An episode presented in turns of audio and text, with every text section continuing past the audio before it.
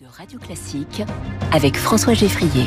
Bonjour Jérôme Tréorel. Bonjour. Bienvenue sur Radio Classique dans Comment j'ai réussi. Vous êtes le directeur général du Festival des Vieilles Charrues. 70 000 personnes par soir, 350 000 euh, personnes au total l'été dernier, puisqu'il y avait 5 soirs. C'est le plus gros festival de France en termes de fréquentation, oui.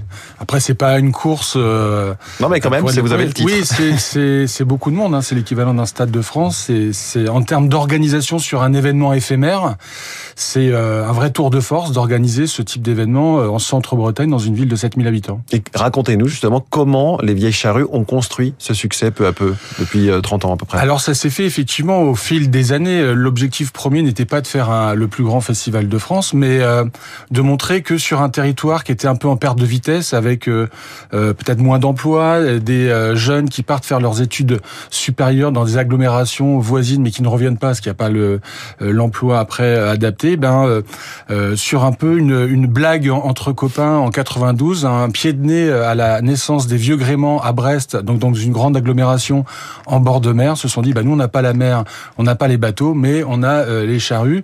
Et il y a vraiment tant de charrues que ça dans ce, bah, C'est une terre agricole. Voilà, il y a, il y a beaucoup de, de, de campagnes, de champs, mm. de, de, fermes. Et, euh, et voilà, l'idée c'était sur la blague de concurrencer. Et c'était surtout un banquet au début entre amis. Et puis au fil des années, la musique euh, s'est imposée. Ensuite, euh, le, le, festival à proprement dit est né quelques années plus tard. Et fort de d'une envie de partager cette passion de la musique, de faire découvrir des artistes qui venaient pas à l'époque en tournée, euh, hmm. peu en Bretagne et pas du tout en centre-Bretagne. Ben, faire venir des artistes, organiser des concerts dans notre jardin, c'était un peu ça le, le vœu pieux. Et puis les fondateurs sont toujours là? Une partie des fondateurs sont toujours là, toujours bénévoles ou membres de l'association ou dans le bureau même du, euh, du festival. Oui, parce que c'est un festival 100% associatif, ce qui est commence à être de plus en plus une singularité. Hein. Surtout pour les gros événements. Euh, il y a énormément de festivals sur tous les territoires en France. Euh, on a beaucoup parlé euh, pendant la crise Covid justement pour sauver cette diversité culturelle.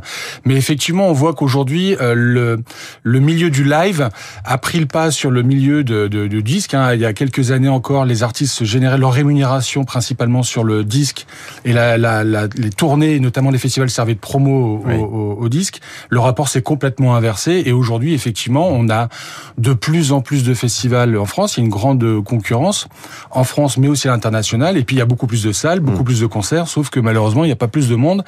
Et euh, depuis 2-3 euh, ans, avec euh, l'inflation et là maintenant une baisse du pouvoir d'achat avérée. C'est ça dans l'équation, c'est le prix du billet hein, qui a flambé.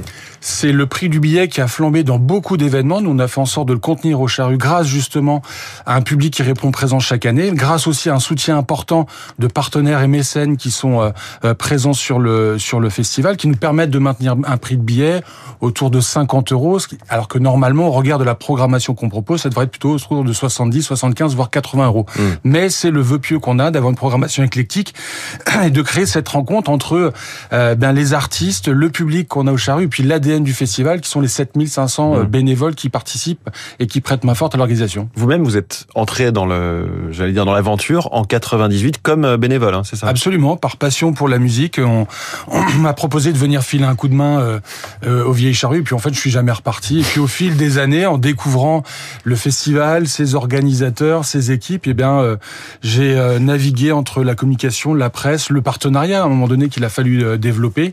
Et puis on m'a proposé la, la direction en, en, 2012 suite au décès d'un de nos coprésidents qui était une des figures emblématiques du, du, festival et puis le départ de notre directeur. C'était mmh. un, un, challenge qu'on a essayé de monter et de, de relever avec avec toute l'équipe Hein, des 15 salariés permanents, et tout en gardant l'esprit, les valeurs, malgré les différentes crises qu'on a eu à, affronter. Oui. Si on revient un petit peu dans cette histoire, en 97, c'est là le gros coup d'accélérateur du festival avec euh, James Brown, oui. qui il y a une petite histoire. Il s'était trompé de, de, de ville, c'est ça? Alors, il y a toute l'équipe de, de, James Brown qui arrive, effectivement. Au moment de l'annonce, alors à l'époque, il n'y avait pas Internet, hein, c'était le bouche à oreille, euh, la presse locale, etc. Et, et, les gens pensaient que c'était un sosie. Ouais. C'était pas le vrai James, Brown qui allait arriver euh, en centre-Bretagne. Et, mais si, c'était effectivement lui. Et l'histoire des charrues aurait pu euh, s'arrêter net parce que, effectivement, quand les chanteurs, les musiciens, les danseurs, danseuses arrivent, ben, il n'y a pas James Brown. Et en fait, à l'époque. Là non plus, il n'y avait pas de portable. Et on a la chance d'avoir un hôtelier euh, de Deauville qui nous appelle en disant Je pense que vous avez un problème parce que Monsieur Brown est devant moi. Il était donc à Deauville. Il était à Deauville, donc ils l'ont mis dans un taxi. Il est arrivé en temps et en heure pour, euh, pour faire son concert.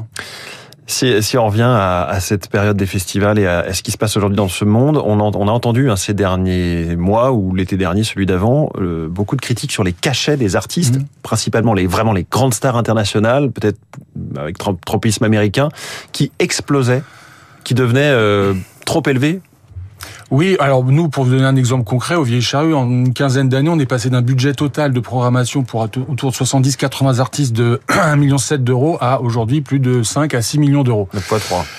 Euh, donc à nous après de trouver les bonnes équations pour faire en sorte d'avoir la programmation qui fait rêver les gens, qui donne mmh. envie de venir, et puis de garder une place aussi pour les artistes découvertes.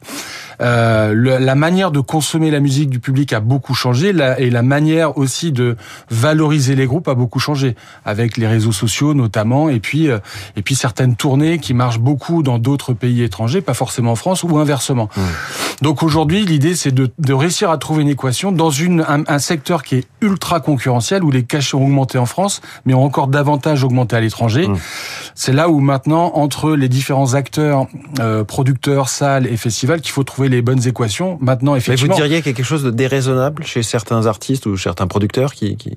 Oui, des demandes sont déraisonnables parce que elles sont basées sur aucune euh, valeur sûre. Et puis quand on hmm. nous dit aujourd'hui euh, un artiste fait l'équivalent de deux zéniths à Paris, ok, nous on a un public qui est breton et qui vient euh, en centre-Bretagne voir un concert. Oui. Le public, les publics sont pas les mêmes dans le nord de la France, dans l'est, dans le sud, et c'est pas les mêmes pratiques culturelles du live.